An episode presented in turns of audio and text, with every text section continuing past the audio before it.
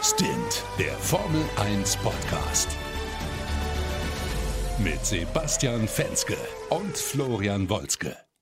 Ja, hallo und herzlich willkommen zu Stint, eurem Formel 1 Podcast.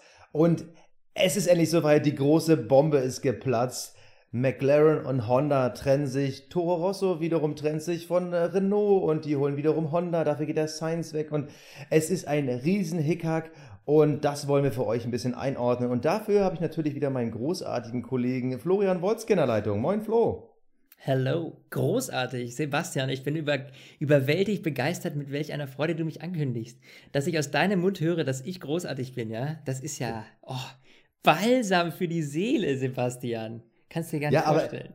Aber es ist ja auch eine großartige News. Da haben wir mal eine Woche kein Rennen, nachdem wir diesen Doubleheader am Ende äh, oder zum äh, Start der zweiten Saisonhälfte hatten. Und auf einmal, boom, platzt die Megabombe. Also als ich es gelesen habe, muss ich ganz ehrlich gesagt, dann dachte ich so, what? Ja, Du hast recht. Äh, ich dachte auch so, okay, äh, was ist das? Und erst, erst liest du so die Headline ne, und denkst dir so, okay, klingt schon ein bisschen kurios. Dann liest du äh, so ein bisschen, worum es da geht, liest genauer nach und denkst dir erstmal so, okay, das muss ich glaube ich noch dreimal lesen, bis ich es kapiert habe. ja, also, ohne Scheiß, wirklich, ich, ich habe es auch zweimal gelesen, bis ich es erst gerafft habe, weil es ist doch echt ein bisschen tricky. Es ist äh, sogar sehr, sehr tricky. Ähm, also es ist echt ein totales Kuddelmuddel, aber ich glaube, ich habe es jetzt verstanden, muss ich dir sagen. Also ich glaube, dass mein kleiner Kasperkopf es jetzt gerafft hat.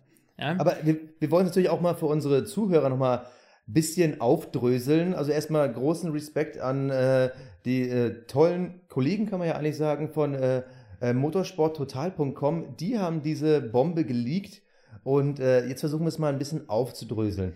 Also, wir alle wissen seit längerem, wir haben ja auch schon mehrfach in unseren Folgen drüber gesprochen, McLaren und Honda, das ist keine Ehe für die Zukunft. Das Problem war nur, äh, man konnte sich nicht von Honda trennen, weil erstens haben die super viel Geld reingepumpt für die Entwicklung, für den Fahrer, größtenteils für Alonso.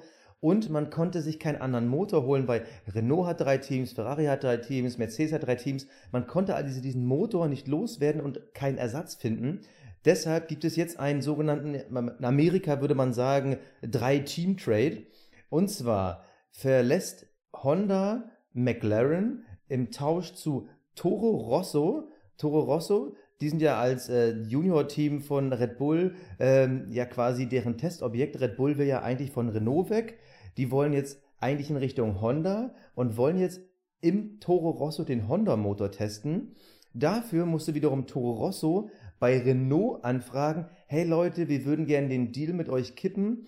Ähm, da Renault aber gesagt hat, oh, oh, das kostet uns aber super viel Geld, weil wir rechnen mit euren Einnahmen, haben die wiederum dann einen Deal mit McLaren abgeschlossen und sich von Toro Rosso einen Fahrer für ihr Werksteam, also für Nico Hülkenbergs äh, Teamkollegen, geholt, nämlich den Carlos Sainz. Und damit hat man dann quasi diesen, diesen Kreis geschlossen. Also äh, McLaren kriegt den Renault, Toro Rosso kriegt den Honda und Renault selber kriegt den Carlos Sainz. Also ist äh, ziemlich hin und her, aber eigentlich okay. auch, auch mega geil. Richtig geil, Sebastian.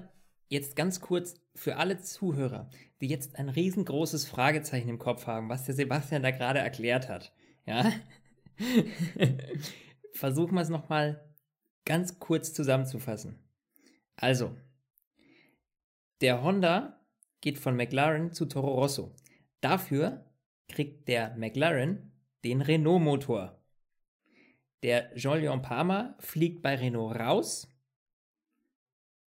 Dafür kommt Carlos Sainz und das eventuell schon ab Malaysia, was die Gerüchteküche so munkelt. Habe ich das jetzt kurz vor Warum, ich, warum nicht, auch nicht besser geworden, noch Mal? Warum hm? erzählst du eigentlich nochmal, was ich gerade erzählt habe? Weil ich das Empfinden hatte, dass es doch etwas Kuddelmuddel war. okay, okay. Also. also Aber ich glaube, ganz ehrlich, was ich glaube, dieses Thema, man kann es gar nicht einfach erklären.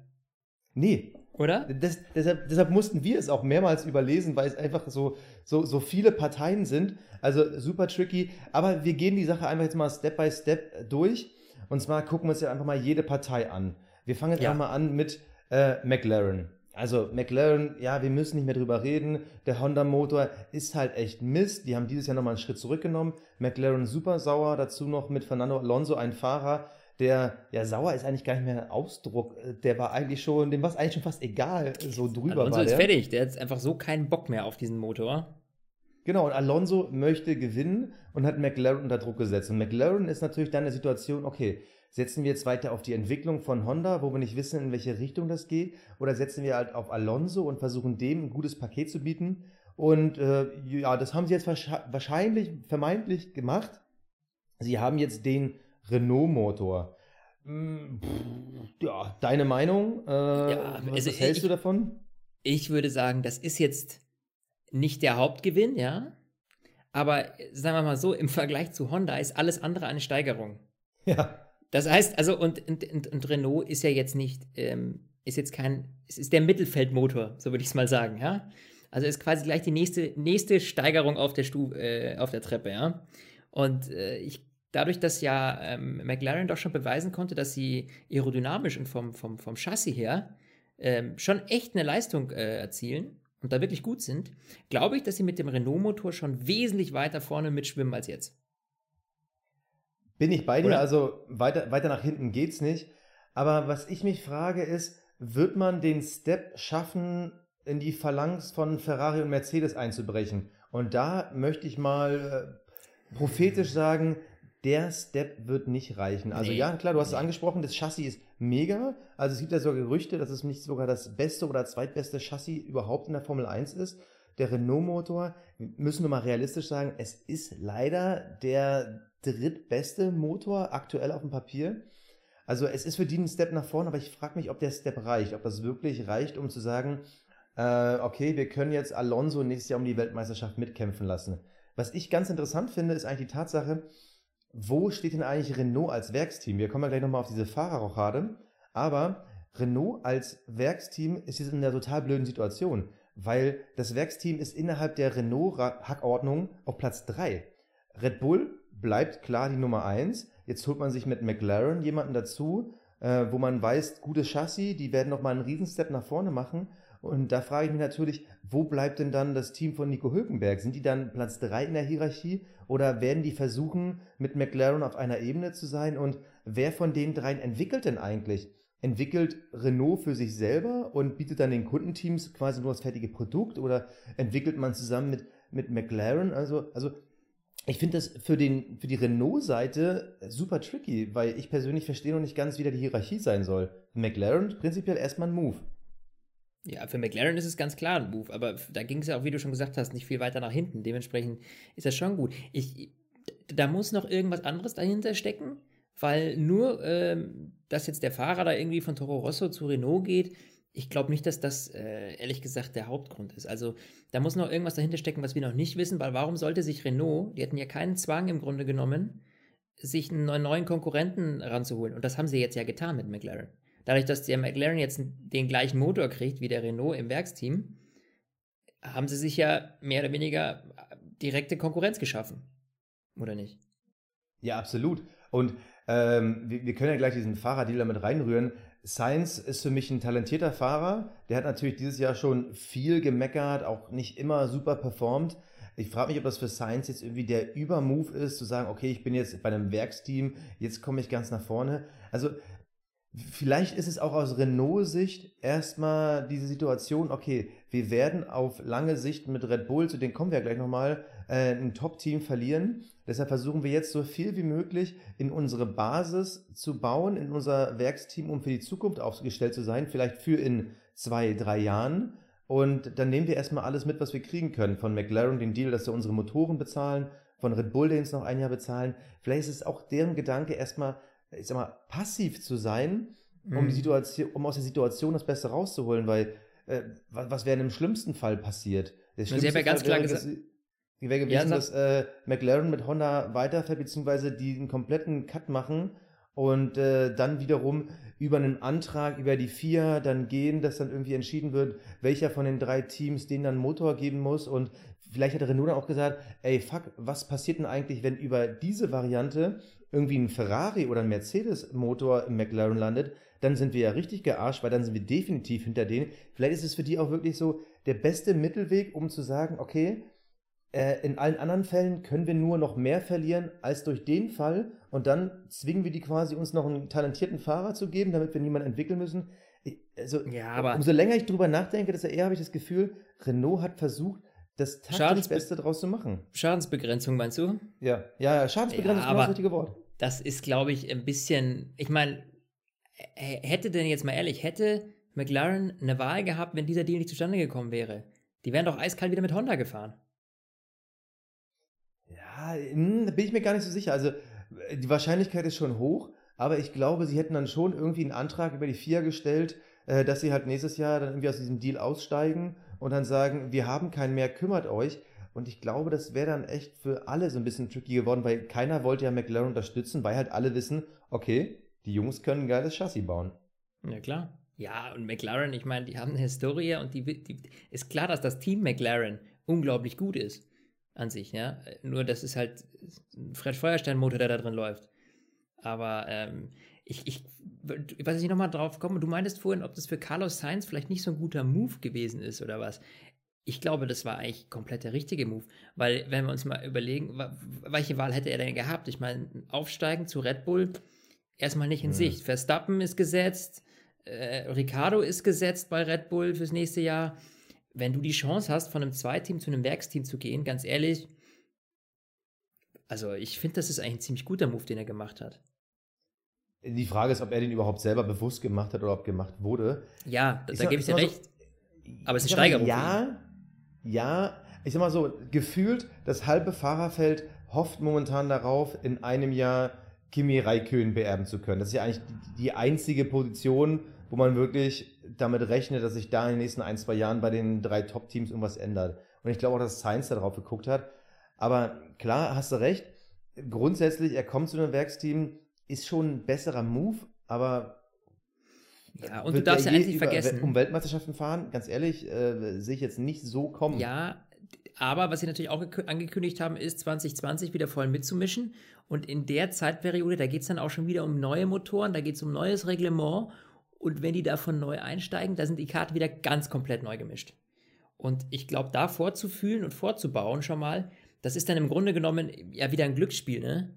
Also sobald eine neue, neue Motorengeneration aufläuft, ja, wir gucken jetzt natürlich weit in die Zukunft, aber gut, was heißt weit? Zwei, drei Jahre, ja. Ähm, da schon mal vorzubauen und da ist es nicht sicher, da kann der Ferrari, der Mercedes, da kann der Renault, äh, da können die drei Triebwerke, sag ich mal, äh, sich komplett durcheinander mixen. Also da kann es sein, dass der Renault wieder einen Glückstreffer landet und äh, Mercedes und äh, Ferrari nicht hinten rankommen. Da kann es sein, dass der Ferrari gleich top ist und Mercedes hinten dranhängt. Also dementsprechend, ich glaube schon, dass gerade bei einem Werksteam eigentlich die Chancen am höchsten sind. Egal bei welchem du bist, in meinen Augen, im, beim neuen Reglement weit vorne zu sein. Okay, aber wir müssen schon mal festhalten, es ist momentan noch nicht ganz raus, wann Science wirklich wechselt. Also diese inoffizielle Info ist ja ähm, für 2018. Es kann Oder- aber sein, dass er bereits schon in, in einem Rennen in Malaysia, du hast es vorhin schon gesagt, äh, Julian Palmer beerbt. Also übernächstes Dafür- Rennen, genau. Genau, dafür könnte dann wiederum für die zukünftige Konstellation Matsushita, den haben wir ja schon in, unserem, äh, in unserer Sommer-Halbzeit-Review äh, besprochen, dass der wiederum zu Toro Rosso geht für die Perspektive. Ähm, da bin ich sehr, sehr gespannt, wie da die Entwicklung ist, weil da gibt es eigentlich im Endeffekt keine Info. Ja. Ja, das äh, sehe ich auch so. Also da bin ich, bin ich äh, voll und ganz bei dir. Das ist halt immer komplett Neuland, was ich aber auch spannend finde. Ja, Dass, absolut. man- dass dann mal wieder ein ganz neuer reinrutscht und den man wieder beurteilen kann, das finde ich sowieso immer gut.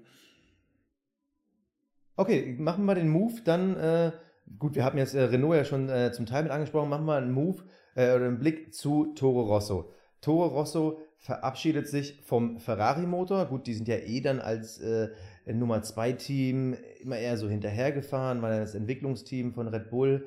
Und die wechseln jetzt zu einem, sa- sagen wir es mal ganz ehrlich, zu einem Bullshit-Motor. Stand heute. Wie bewertest du den Deal? Vor allem im Hinblick auf Red Bull 2019. Also, das ist natürlich, für Toro Rosso selber ist das ähm, ein absoluter Rückschritt, ja. Und ich sage dir auch eins, ich glaube nicht, dass die das groß freiwillig gemacht haben. Ja. Aber natürlich sagt sich Red Bull, okay, wir sind mit Renault, das ist ja eine etwas, nennen, nennen wir es mal unglückliche Ehe. Ja. Und deswegen will Red Bull setzt, das ist, setzt auf Honda ab 2000 oder will auf Honda 2019 setzen. Und als Test quasi, damit man sich da schon mal dem Ganzen ein bisschen annähern kann, ähm, muss das Junior-Team nächstes Jahr diesen Motor aushalten. Äh, ich finde das eine hochriskante Nummer. Absolut. von Red Bull. Also ganz ehrlich, auf den schlechtesten Motor der Saison zu setzen, äh, dass er jetzt innerhalb der nächsten Saison irgendwie besser wird, großartig und irgendwie konkurrenzfähig ist für ein Red Bull-Team, ganz ehrlich, das ist, ich finde, das ist irgendwie Wunschdenken. Also entweder die haben eine Info, die sonst kein anderer hat, ja, aber äh, das, ist, das ist schon eine heiße Nummer, finde ich. Weil, also, also, wenn ich zwischen Red Bull und Renault wählen, äh, zwischen Renault und äh, Honda wählen müsste, ganz ehrlich, da sehe ich sehe den Honda auch nächstes Jahr nicht weit vorne. Das glaube ich nicht. Diese Entwicklung dieses Jahr war so schlecht. Warum soll sich das jetzt plötzlich ändern? Also das ist in meinen Augen schon eine heiße Nummer und da ist Toro Rosso absolutes Verliererteam, weil äh, ja, sie jetzt einfach echt den schlechtesten Motor bekommen. Ne? Und von einem Ferrari äh, zu einem Honda-Motor. Das ist schon übel.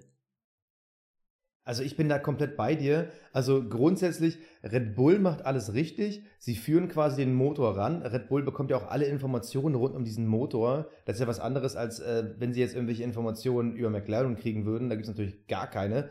Äh, das ist natürlich ein cleverer Move, aber natürlich ist die Frage, wie viel können die halt zum nächsten Jahr bringen? Wie viel besser wird der Motor? Und da bin ich bei dir.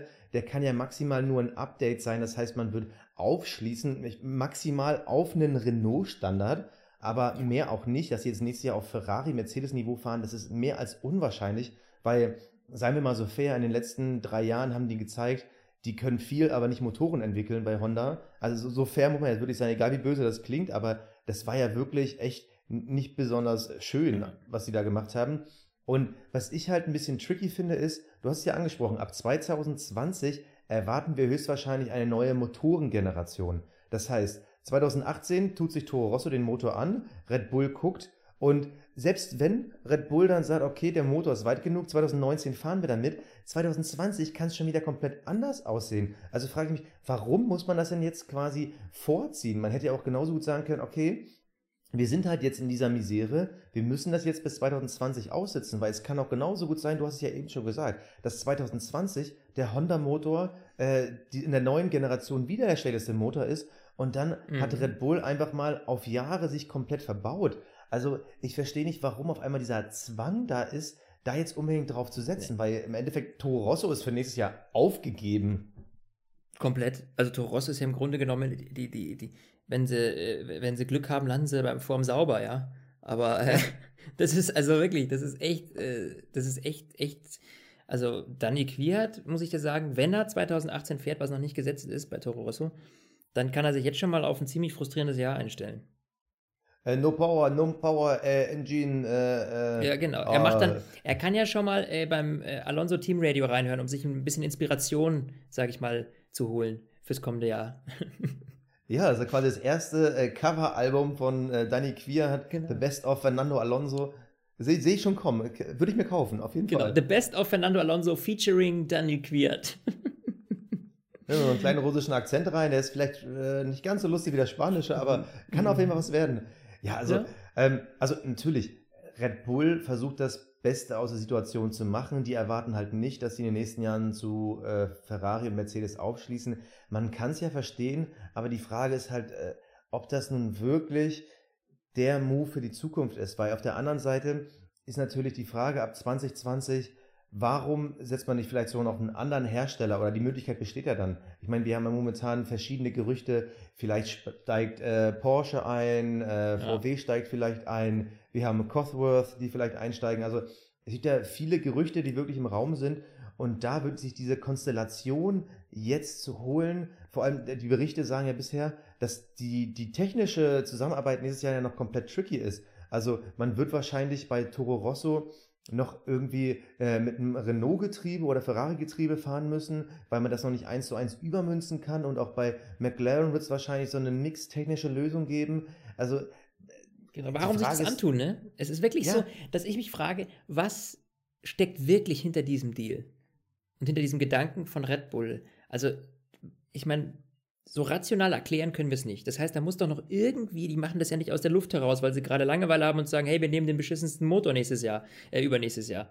Das, da muss ja irgendwas dabei, dahinter stecken. Und ich kann mir im Moment wirklich beim besten Willen nicht vorstellen, beziehungsweise, äh, was für ein Drama muss da zwischen Renault und Red Bull abgehen, damit man diesen Schritt geht. Vielleicht vielleicht hat man ja auch die äh, Kollegen von äh, Red Bull eingeladen und denen einfach mal die PowerPoint-Präsentation von vor drei Jahren gezeigt, wo man gezeigt hat, guck mal, boah, was haben wir schon in der Vergangenheit gerissen und was werden wir noch in der Zukunft reißen. Äh, also, ja, ich habe keine Ahnung. Ich meine, auf der anderen Seite ist natürlich auch eine, eine Wette in die Zukunft. Was ist, also was, also die Wahrscheinlichkeit, äh, weißt du selber, was ist, wenn der Honda-Motor nächstes Jahr einfach mal bombt? Ja. Also was ist, wenn auf jeden Fall nächstes Jahr irgendwie auf einmal der Toro Rosso, wie damals äh, in Vettels erste Saison, auf einmal der Toro Rosso vor dem Red Bull fährt? Also äh, wäre natürlich möglich, sehen wir nur nicht. Nee, also ich sehe alles, aber das nicht. Ich meine, es gibt immer Überraschungen, aber so eine Überraschung wäre schon enorm. Ich fände es ja lustig, weil, was meinst du, wie sich dann McLaren ärgert? Ja, ja das wäre mega lustig. Vor allem dann Fernando Alonso. Stell dir mal vor, der, der Alonso wird nächstes Jahr von einem Toro Rosso Honda überholt. Genau. Also, der würde ja sofort schon- aussteigen und in seinen Helm kotzen, glaube ich. Das, das, das wäre so, ehrlich gesagt, so ein bisschen meine Traumvorstellung gerade. Und ich, weißt du was, ich, ich würde sogar diesen Honda-Ingenieuren gönnen, ne? Die Ja. einfach dieses ganze Geschimpfe vom Alonso, ja, dieses einfach mal wieder ihm selber einen reinkippen können jetzt. Okay, also unter der Perspektive muss ich sagen, finde ich die Idee doch irgendwie ganz geil, dass der Honda jetzt in Toro Rosso Es fährt. hätte auf jeden Fall äh, Entertainment-Fähigkeiten, Qualitäten, ne? Absolut, sehe ich das so. Ja, dann du, schauen wir zum, zum nächsten Team. Äh, Ja, schau, schauen wir zu Renault. Ich meine, äh, der Genau. Deal, Der Deal, ja. Sainz Also, dass Palmer. Jolion Parma geht, das haben wir ja schon seit Wochen diskutiert, beziehungsweise einstimmig erklärt. und Also du weißt, ich bin ein riesen Julian Palmer-Fan. Du weißt, ich halte den für den talentiertesten Fahrer im ja, Feld. es ist, Ein- man muss ein immer dazu. großer Verlust. Ja, Sebastian, ich fühle ja so mit dir. Ich fühle so mit dir, mit deiner unglaublichen, talentierten Ironie, die du hier wieder gibst. Aber ja, der Junge ist halt einfach, der hat sich so ein bisschen selber versaut, der hat einfach nicht so viel Talent. Da hat man so ein bisschen ins Klo gegriffen, sag ich mal, den da zu holen. Aber gut, jetzt ist er dann bald weg. Wie gesagt, entweder ab Malaysia, was so spekuliert wird, oder spätestens nächstes Jahr. Und ich glaube, dann ist Renault aber mit Hülkenberg und Sainz echt gut aufgestellt. Fahrertechnisch. Absolut. Absolut. Weil Hülkenberg hat dieses Jahr schon einen super Job gemacht. Das haben wir ja auch schon in unserer Halbzeitshow mit ihm, über ihn lange diskutiert. Der hat sich wirklich äh, reingehängt und äh, hat, ist ein sehr stabiler Fahrer. Ja, und ich glaube, mit Sainz als Teamkollegen, das könnte spannend werden. Auf jeden Fall. Also du hast dann einen älteren, talentierteren mit Hülkenberg, mit Carlos Sainz hast du einen jungen, hungrigen, obwohl ich Hülkenberg auch immer noch als hungrig bezeichnen würde. Also ich glaube, von der Fahrerkonstellation her würden sie definitiv zu den Top-Teams aufrücken. Also eine bessere Kombi kannst du ja eigentlich gar nicht haben. Nee. Also wir sehen bei den anderen Teams immer, da ist immer alt, erfahren und jung, talentiert, aber dass beide wirklich diese super fahrerische Klasse mitbringen, hast du eigentlich wirklich nur bei den drei Top-Teams und das finde ich halt Wahnsinn. Das Also für Renault der, der absolute Sieger für mich aus dem Deal. Ja, bis auf die Gefahr, ne, die sie sich ranziehen mit durch Ja. McLaren. Nee, ich, ich, wenn, wir, wenn wir jetzt nur das Werksteam betrachten, also klar, mit McLaren ein neuer Konkurrent, aber das Werksteam an sich ist definitiv besser geworden. Das ist richtig. Also- Wenn man das Team isoliert betrachtet, ist es definitiv besser geworden. Weil sie natürlich Genau. einen wirklich schlechten Fahrer, äh, der noch nicht einen einzigen Punkt geholt hat, jetzt hier äh, rauskicken, ja. Also- Und sich dafür einen talentierten jungen Mann reinholen. Absolut. Also seien wir mal fair, Palmer hat ja schon mal einen Punkt geholt, letztes Jahr in Malaysia. Äh, immerhin in 31 Starts ein Punkt. Mensch, letztes Jahr Aber- Malaysia und dieses Jahr Malaysia wird er vielleicht gar nicht mehr erleben, wenn er Pech hat. Dann hätte er nämlich sein einjähriges Punktejubiläum. Ja, großartig. ja, also ich glaube auch für den Hülkenberg ist es grundsätzlich nicht schlecht. Klar kriegt er mehr Konkurrenz im Team, aber der Palmer hat ihm ja wirklich nichts gebracht in Sachen Entwicklung. Er ist ja dann wirklich das, das Ein-Mann-Werksteam, der Erfolge reinfährt, der Entwicklungsarbeit betreibt. Und ähm, ich glaube, auf äh, Perspektive gesehen ist es für ihn besser. Und ich bin persönlich gespannt. Ähm, wie gesagt, es ist ja noch nicht ganz raus. Wie, wann wird Sainz wechseln? Wechselt er halt noch innerhalb der jetzigen Saison oder wechselt er erst nächstes Jahr? Wenn er innerhalb dieser Saison wechselt, dann wird es natürlich super spannend, weil dann gehen wir ja beide mal davon aus, dann wird Renault auf einmal zwei Punkte Lieferanten haben. Und dann wird es nochmal Mhm. spannend, vor allem im Blick so auf Force India, da auf Platz 4, äh, Platz 4 der Teamwertung. äh, da könnte noch mal ein bisschen Schwung reinkommen ins Die Mittelfeld, das ja sowieso schon geil ist. Die sind die Kollegen, glaube ich, die sich nicht darüber freuen. Ja, vor allem, weil die ja solche Probleme hatten, äh, sage ich jetzt mal, im, im, im, im- Sommer, in der Sommerzeit mit ihren äh, zwei Crash-Piloten da vorne, die sich mehr oder weniger auf ihrem Polster ausgeruht haben und sich gegenseitig in die Karre gedonnert sind. Äh, haben jetzt natürlich einen Maulkorb bekommen, wie wir auch schon besprochen hatten. Aber für, sie haben noch einen soliden Vorsprung, der ist aber nicht mehr so groß wie vor der Sommerpause. Und ne, dass Renault jetzt da ein bisschen anzieht, das kann schon gut passieren. Ey, es sind noch sieben Rennen. Also seien wir Ja. ganz ehrlich, wenn, wenn sie ab Malaysia bereits auf Science wechseln, haben sie noch sechs Rennen. Und wenn sie dann immer Sechster, Siebter oder dann, wenn sie mal vorne äh, quasi einen Abpraller mitnehmen, Fünfter, Sechster werden, immer im Duett, also dann äh, wird Force India auf jeden Fall durchgereicht auf Platz fünf. Also das kann doch mal richtig spannend werden. Ja. Und da haben wir noch diskutiert und gesagt, oh, da muss schon echt viel passieren, dass die noch nach hinten Mhm. rücken. Ich erinnere mich noch an unsere Sommer-Update-Folge. Und Ja, aber wir wussten ja auch nicht, dass die Bombe platzen würde. nee, also das sowas, ich hätte mir ja viel ausgemalt, aber dieses Kuddelmuddel da, nee, das hätte ich echt nicht erwartet. Ganz ehrlich, das hätte ich wirklich nicht erwartet. Ja. Aber gut, das macht sie wieder spannend, auch in der zweiten Hälfte. Ganz ehrlich, ist, für uns ist es super. Für uns Lass ist es echt perfekt. Lass uns doch mal Noten vergeben. Also wir geben jetzt äh, McLaren, wir geben äh, Toro Rosso Red Bull und wir geben Renault eine Note. Äh, willst du anfangen oder soll ich anfangen? Ja, dann äh, schieß mal los, dann kann ich irgendwas kontern, das ist mal gut. Okay, also äh, fangen wir mit McLaren an. Okay. Ich verbessere dich gerne, Äh, weißt du, Sebastian, das weißt du doch. Sch schlechter als 6 gab's, gibt's nicht und das war für mich halt bisher klar eine glatte 6 diese Saison. Und ähm, der Deal selber, es wird sie nach vorne pushen, es wird sie nicht zu einem Weltmeisterschaftsteam machen. Man wird höchstwahrscheinlich Alonso halten können, das ist schon mal ein wichtiger Move. Ich würde den McLaren-Deal, ich schwanke zwischen einer 2 minus und einer 3 plus, würde mich jetzt aber festlegen auf, der Deal ist in sich eine 2 minus. Wenn der Renault-Motor so gut einschlägt, wenn das Chassis wirklich so gut ist, könnten sie theoretisch nächstes Jahr auf dem Niveau von Red Bull mitfahren und ja, ja, auf Niveau von Red Bull klingt eigentlich schon ganz geil. Ich sage, der Deal ist für mich eine 2 minus. Ja, äh, jetzt äh, kann ich dich leider nicht verbessern, weil ich da ähnlich denke. Also ich glaube auch, das ist auf jeden Fall eine glatte 2, weil dieser Deal kann McLaren nur nach vorne bringen. Und vor allem diesen etwas äh, durchgeknallten Fahrer mittlerweile, der ja schon echt äh, schon kurz vor der, vor der, vor der Depression steht, äh, wieder zu beschwichtigen und dem einen Motor zu geben, der einfach besser ist und wo er weiter vorne mitfahren kann, das ist ganz klar äh, auch beruhigend fürs Team und für Fernando Alonso. Und dementsprechend äh, würde ich mich auch sogar auf eine glatte 2 einigen hier. Ne? Und ich sag mal so, wenn wir dann weiter gucken äh, zu Renault, die haben sich zwar mit McLaren dann direkt die Konkurrenz reingeholt, aber wie du auch schon vorhin gesagt hast, ne, durch Carlos äh, Sainz ist das natürlich eine unglaubliche Steigerung, weil Julian Palmer war, wie gesagt, äh, wir hatten schon oft angedeutet, der schlechteste Fahrer der, äh, der Saison oder der letzten, keine Ahnung, äh, wie viele Saisons, ja. Der Mann ist einfach, äh, einfach grottenschlecht, muss man einfach so sagen. Fliegt jetzt raus, Carlos Sainz kommt rein. Dadurch hat Renault natürlich fahrertechnisch viel gewonnen und kann, ja, Force India wäre eben noch eine Möglichkeit zu knacken diese Saison.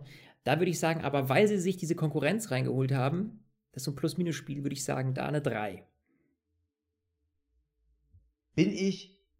Na, ich, ich schwank so ein bisschen. Also grundsätzlich, ja, Konkurrenz stärker, das Team, das Team aufrüsten. Also sie hätten wahrscheinlich in der jetzigen Konstellation keinen besseren Fahrer kriegen können. Also für das Fahrerkarussell äh, wäre es für mich eine glatte 1. Aber natürlich, man äh, behält quasi den finanziellen Deal, dass man weiterhin zwei Teams äh, mit Motoren ausstattet. Aber da die Konkurrenz stärker geworden ist, bin ich auch bei dir. Es, es ist eine 3. Fürs Team selber eine, eine 1. Für Renault als Motorenlieferant eher so Richtung 4 minus 5. Ja, ich, ich, ich annehme mich auf eine 3. Bin ich bei dir. Ne? Das ist ungefähr so, also da, die haben sich zwar, die haben so einen Plus- und einen Minuspunkt gesammelt, ne? Die hängen so, ja, so, so richtig, den, den absoluten Positivtrend kann ich jetzt nicht erkennen dadurch.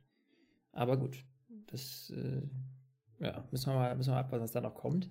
Ja, und Kommen dann, zur, zur, zur spannenden Bewertung. Toro Ja. Rosso, Red Bull. Da lasse ich dir mal den Vortritt. Äh, da bin ich persönlich sehr gespannt, was du da sagst. also ganz ehrlich, Carlos Sainz geht weg. Toro Rosso wechselt von Ferrari auf den beschissenen, äh, äh, auf den beschissenen äh, Honda-Motor Und äh, Red Bull will 2019 den schlechtesten Motor der diesjährigen und letzten Saison einbauen. Das ist für mich eine mangelhafte Entscheidung, würde ich sagen. Außer da steckt halt irgendwas dahinter, was wir einfach nicht wissen. Ich finde es komplett irrational, diese, diese Entscheidung. Aber weil ich eben diese Information, die vielleicht irgendwo vorliegt, bei Renault in der tiefsten Schublade nicht habe, muss ich ganz offensichtlich und einfach sagen, also 5 äh, minus, ja. So, Herr Fenske, verbessere mich. Äh, ich, ich, ich, möchte dir ungern zustimmen, aber ich weiß gerade gar nicht, äh, was ich noch alternativ sagen könnte. Also Red Bull macht es natürlich clever. Die schieben diese Entwicklungsarbeit auf Toro Rosso. Das ist natürlich, das ist klar eine Eins. Das ist quasi abschreiben, ohne erwischt zu werden, äh, mit einer Top-Note. Aber natürlich, Toro Rosso wird höchstwahrscheinlich ähm, einen Rookie-Fahrer bekommen, also definitiv einen schlechteren Fahrer als Carlos Sainz. Haben dann noch Danny Quiert im Team, holen sich den schlechtesten Motor ins Team, machen dann quasi nur noch die Wasserträgerarbeit für Red Bull. Äh, ich bin, ich bin komplett bei dir. 5 äh, minus. Also, ja. Ich, ich glaube, eine 6 wäre es erst geworden, wenn sie mit einem Danny Quian, von dem ich ja selber nicht so viel halte, wenn sie den auch noch gegen einen absoluten No-Name getauscht hätten, dann wäre es für mich eine komplett 6. Aber so, ja, 5 minus, mehr geht nicht. Ja, absolut nicht gut. Ja, da haben wir unseren, unseren Mega-Deal mal eingeordnet und äh, uns unsere Noten vergeben. Eine Sache würde ich gerne noch kurz anhaken, denn der tut mir ehrlich gesagt ein bisschen leid, denn trotz guter Fahrleistungen, ja, ist ein wirklich guter Junge, Pascal Wehrlein, unser deutscher Jungfahrer in der Formel 1, wird höchstwahrscheinlich sein Cockpit bei Sauber verlieren. Richtig, Sebastian, oder? Äh, höchstwahrscheinlich, also eigentlich ist er so gut wie sicher. Also Ericsson ist ja durch seine Finanzspritzen so ziemlich gesetzt und sehr, sehr wahrscheinlich wird das zweite Cockpit nächstes Jahr ein äh, Ferrari-Talent bekommen. Äh, wir haben ja schon ein, zwei Namen in den Raum geworfen. Leclerc, ja. Charles Leclerc. Ja, also ich rechne sehr stark mit dem Leclerc, der rockt da die Formel 2 so krass, also mhm. auch nachvollziehbar. Aber ich wir, wir haben ja, wir, das wissen ja die Zuhörer nicht ganz, wir diskutieren ja am Telefon schon mal ein bisschen vorab, äh, so ein bisschen, worüber wir heute sprechen wollen. Und äh, da habe ich ja nochmal in den Raum geworfen, es gibt ja nur noch eine Variante und die halte ich für gar nicht so schlecht, nämlich, dass äh, Wehrlein nächstes Jahr das Cockpit von Massa beerbt. Du bist noch ein bisschen unschlüssig. Ich persönlich habe ein sehr, sehr gutes Gefühl, weil Warum sollte Williams jetzt unbedingt noch für die Zukunft auf Massa bauen? Weil Massa hat faktisch keine Zukunft. Und mit einem Wehrlein, wenn die sich den da reinholen, Massas Vertrag läuft zum Saisonende aus. Er ist ja dieses Jahr erst aus der Rente zurückgekommen äh, durch den Bottas-Deal. Ähm, es macht einfach keinen Sinn mehr, auf Massa zu setzen. Ich finde den Typen sau cool. Das ist äh, einer von diesen Old Dudes, mit dem man irgendwie gerne äh, Spaß hat, den man irgendwie gerne im Fernsehen sieht. Aber Massa ist halt kein Mann für die Zukunft. Und ich glaube, dass wenn man als Williams-Team einen guten Deal macht, dass man wahrscheinlich sogar noch einen kleinen Rabatt bekommt auf den Motor und dazu noch einen talentierten Fahrer. Also ich, mein Gefühl sagt mir, zu 90 Prozent wird das der Deal sein. Du bist ja nicht ganz so. Ja, ich bin da nicht ganz. Also, ich, nachdem du das jetzt natürlich so äh, doch recht logisch aufgedröselt hast, ich, ich gebe dir schon recht, dass, das wäre schon eine Möglichkeit, das wäre zumindest die einzige Möglichkeit, die, die irgendwie bestehen ja. würde. Ne? Das wäre zumindest die einzige Möglichkeit. Massa hatte ja angekündigt, er würde gerne nächstes Jahr Deswegen ist natürlich, also die Option ist klar da, weil wenn Massa sagen würde, nee, ich gehe dann jetzt doch dann end, endgültig in Rente, ne, ähm, dann würde ich sagen, okay, das ist also sogar sehr sicher, ne, Mercedes Junior-Fahrer, ja, warum nicht zu Williams, passt alles. Und als Kollege von Lance Stroll, zwei junge Hüpfer, die beide Gas geben, könnte ich, könnte ich mir lustig vorstellen und spannend. Ja? Ähm, da Massa zumindest freiwillig nicht den Platz räumen wird, äh, kann ich mir schon vorstellen, dass sie da auch nochmal äh, auf Massa, setzen. Aber logisch, sich einen Pascal Wehrlein entgehen zu lassen, wäre vielleicht auch eine doofe Entscheidung. Aber ich bin mir da ehrlich gesagt einfach unsicher. Es also gibt ja auch diese, diese Gerüchte, dass Martini, die sind ja aktuell Hauptsponsor von Williams, die wollen ja einen Fahrer über 25 haben, damit sie quasi ihre große Alkoholwerbung machen können. Äh, das hätten sie dann nicht. Aber ich glaube. Ähm, uh, das ist natürlich ein Gedanke, du hast recht. Ja, aber ganz ehrlich, ich halte es auch für Quatsch. Also. Nee, ja, ja, aber also, vergiss mal nicht, Martini ist ja schon seit 23-Jährigen auf, auf Schnaps werben. Also. Ja, gibt's da, ich, ich, da bin ich jetzt ehrlich gesagt überfragt. Gibt es da irgendwelche Regularien in irgendwelchen Ländern, dass du über 25 sein musst? Nee. Oder? Wüsste ich jetzt nicht. Also, Jetzt immer zur Feststellung, Pascal Wehrlein wird jetzt im Oktober 23. Er sieht zwar natürlich noch aus wie 18 oder so, als äh, müsste man für ihn Schnaps kaufen, aber hm, sehe ich jetzt ehrlich nicht. Und ganz ehrlich, äh, ist es für Martini jetzt der krasse Move, dass die jetzt irgendwie mit einem Felipe Massa werden? Also der ewige Wasserträger ja. schlüpft für euch ein äh, gerührt, nicht geschüttelt. Also ja, ich, also ich, ah, schwierig. Also ich glaube, da kann Lukas auch Martini drauf verzichten. Also ja, ich, ich, kann mir nicht vorstellen, das könnte schon aber, sein. Aber wir hätten noch eine zweite Variante, da würde ich mit dir ganz kurz drüber diskutieren wollen. Äh, noch ist der Vertrag von Valtteri Bottas auch immer noch nicht safe für nächstes Jahr. Siehst du irgendeine Chance, dass nee. Wehrlein nächstes Jahr der Wasserträger für Hamilton wird? Nee, nee, sehe ich nicht, weil äh, sogar Niki Lauda ja schon in diversen Interviews gesagt hat, dass es alles nur noch eine Formsache ist für nächstes Jahr. Aber glaubst du, glaubst du Bottas wird einen langen Deal bekommen? Nee, ich glaube ehrlich gesagt, Bottas wird äh, nur 2018 bekommen. Ja, also, da, ich, also mh, hm, ja. Doch, kann ich mir schon vorstellen, dass der nur, dass sie sich das angucken. Und ich könnte mir echt vorstellen, dass sie noch, dass sie den Wehrlein noch aufbauen. Weil denk mal dran, vor einem Jahr haben wir auch schon spekuliert, bevor der Bottas-Deal bekannt wurde. Da ging es lange hin und her mit, oh, könnte Pascal Wehrlein schon zu Mercedes kommen. Das haben sie noch nicht gemacht. Aber ich könnte mir schon vorstellen, wenn sie jetzt ihn nochmal bei Williams ein Jahr, also mal angenommen, dieser Deal, den du gemeint hast, kommt zustande, ne? Wenn sie ihn bei Williams fahren lassen, noch ein Jahr und dann holen, könnte ich mir schon vorstellen. Aber vielleicht ganz ehrlich, jetzt kommt es mir gerade, Basti. Vielleicht ist das ja gerade der Knackpunkt, warum sie noch mit dem Deal mit Bottas warten. Wenn sie jetzt abwarten, ob Pascal Wehrlein bei Williams quasi einen Deal bekommt, dann nehmen sie Bottas noch ein Jahr. Und was ist, wenn Williams sagt, nee, wir bleiben bei Felipe Massa? Dann geht Bottas und Wehrlein geht zu Mercedes. Oha, da, oh, oh, jetzt holst du aber einen raus. Oder? Das wäre doch, eine, das doch so eine, zumindest rein logisch, äh, wäre das nicht schlecht. Aber ich weiß nicht, die sind jetzt auch so eingespielt und Bottas hat dieses Jahr auch gute Leistung gezeigt. Weißt du, warum den jetzt gehen lassen? Das macht eigentlich keinen Sinn. Der hat ja echt performt, der Bottas. Das hätte man ja gar nicht so erwartet. Also ich muss sagen, nach der Motorenbombe diese Woche erwarte ich dieses Jahr eigentlich, also halte ich nichts mehr für unrealistisch. Ja. Also ähm, grundsätzlich bin ich bei dir für die Leistung, die jetzt ein Bottas gebracht hat, ganz ehrlich, das traue ich einem Wehrlein auch zu. Also in der Saison zwei, drei Rennen zu gewinnen und Lewis Hamilton nach hinten abzuschirmen, das traue ich einem Wehrlein auch zu.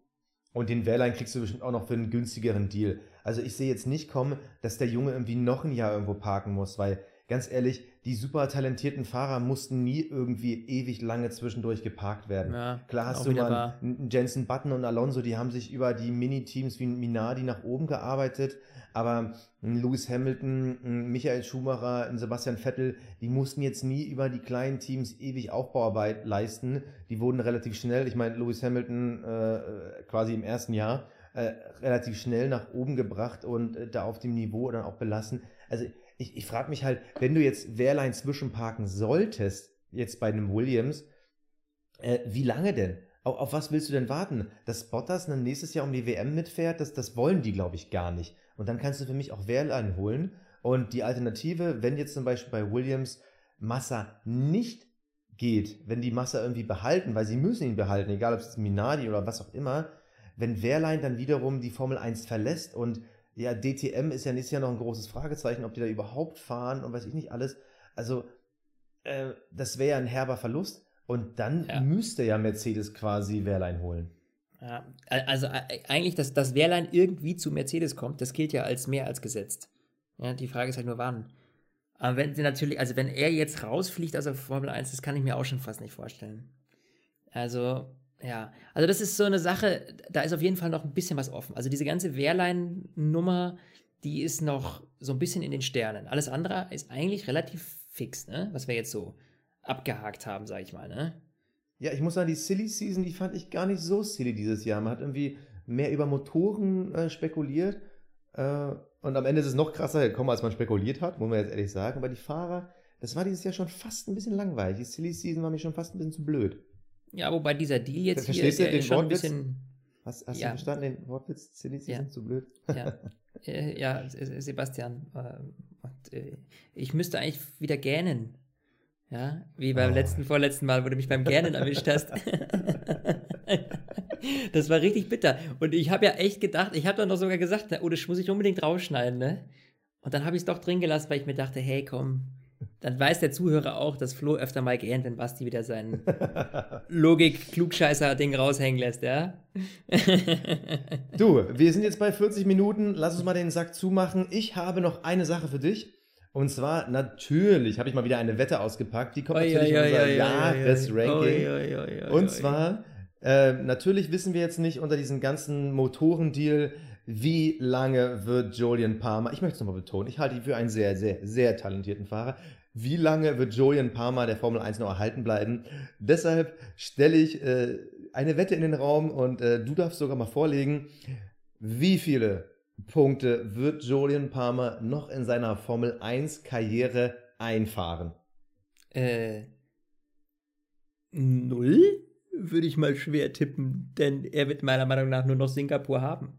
Und da gehe ich mal schwer von aus, wenn da nicht ein großes Drama passiert und die ersten zehn Autos irgendwie rausfliegen, aus irgendwelchen chaotischen Gründen, wird dieser Junge keinen Punkt holen. Also die Statistik spricht zumindest für mich.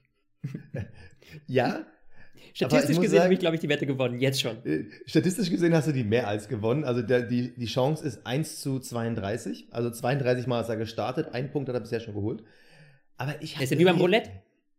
Ja, ich, ich habe irgendwie, ich hab irgendwie das Gefühl, der wird wahrscheinlich in äh, dem nächsten Rennen in Singapur, er wird nochmal fahren und er wird nochmal zum Abschluss so richtig gönnerhaft sich einen Punkt holen. Ich glaube, die Mercedes-Teams werden in Singapur nicht gut aussehen. Also äh, vor allem der Blick auf Williams und Force India, mit denen rechne ich da nicht so sehr. Ich glaube vor allem, äh, da haben wir auch schon mal äh, am Rande kurz drüber gesprochen, ähm, die, die Ferraris und die Renault-Teams, die werden da deutlich besser sein. Und also, ich habe fast dieses bittere Gefühl, dass der Julian Palmer in Singapur noch einen Punkt holt. Und weil Wetten ja auch was mit Si- Risiko zu tun hat, würde ich sagen, ähm, auch weil wir jetzt auch nicht wissen, wie viel Rennen er jetzt noch wirklich fährt, ich sag dir, Julian Palmer wird in seiner Form, seine Formel 1 Karriere mit zwei Punkten auf dem Konto beenden. Also sprich insgesamt noch einen Punkt holen. Das ist mein Deal, so lange wie er noch fährt. Ich sag, papalapap, ich habe die Wette jetzt schon gewonnen. Lieber Sebastian, es war mir eine Freude, dass du verloren hast. es ist wirklich schön, mit dir zu wetten, Basti, dass ich jetzt endlich auch mal gewinne, weil ich glaube nämlich, dass ich im Moment auf unserem Konto, liebe Zuhörer, wir werden das natürlich aufdröseln am Ende äh, der Saison, wer wie viel gewonnen hat. Und ich glaube, dass ich im Moment nicht so gut dastehe. Deswegen freue ich mich, wenn ich so ein Geschenk bekomme von dir, Sebastian. Ja, das ist quasi Ja. ein, eine, eine, geschenkte, eine geschenkter Wettgewinn. Das ist ein Träumchen. Ich freue mich da richtig drüber. Und um wieder mal eine meiner traumhaften Überleitungen hinzubekommen, wo wir uns auch wahnsinnig drüber freuen würden, wäre, wenn ihr eure Meinung kundtut. Äh, lasst uns doch eine Bewertung da im iTunes Store oder bei Soundcloud. Schreibt uns auch gerne eine Mail, wenn ihr irgendwelche Anregungen habt, weil wir wollen es natürlich auch mal gerne verbessern. Wollen natürlich hören, was haltet ihr von unserem Podcast, äh, was haltet ihr von mir und was haltet ihr von hier, Basti? Und ähm, und ich würde mich wahnsinnig freuen, oder? Du auch, Sebastian. Richtig? Ja, Nachdem du jetzt verloren hast. Äh, Ich würde mich natürlich auch wahnsinnig freuen, natürlich. Äh, Feedback ist für uns total wichtig. Wir sind hier immer noch erst in Episode 10. Äh, wir müssen uns natürlich auch verbessern. Es ist natürlich keine Frage. Niemand kann das irgendwie aus dem Stegreif heraus. Wir beide kommen ja eher aus dem, oder das heißt eher, wir beide kommen aus dem Fernsehen. Sowas ist für uns ganz neu. Deshalb äh, Feedback, Feedback, Feedback. Diskutiert bei uns mit, geht auf unsere Facebook-Seite, liked uns, abonniert uns bei iTunes. Ähm, euer Input und euer Support ist uns wichtig und wenn euch das wirklich gefällt, wenn ihr wirklich sagt, okay, ich höre mir jetzt schon die zweite, die dritte Folge an, das zeigt Oder ja, vielleicht dass die das achte, bisschen, neunte. Ja, das zeigt ja, dass es auch schon ein bisschen Spaß macht. Wir haben ja auch schon so einen kleinen Fankreis. Gebt uns einfach das Feedback, weil nur so können wir besser werden. Nur so wird auch das äh, für euch in Zukunft alles viel besser. Besser zusammenfassen kann man es nicht, Sebastian. Ich danke euch, liebe Zuhörer, von mir ein Servus aus München. Ja, äh, Flo, ich danke dir. Das war eine sehr spannende Folge. Also, das hatte schon fast mal mit Wissenschaft zu tun. Äh, ich bin sehr dankbar dafür. Danke auch an die Zuhörer. Ich will mal Zuschauer sagen. Danke an die Zuhörer. Und wir hören uns dann am spätestens Sonntag wieder mit der großen Rennanalyse vom äh, großen Preis von Singapur. Haut rein, macht's gut. Stint, der Formel 1 Podcast. Mit Sebastian Fenske und Florian Wolzke.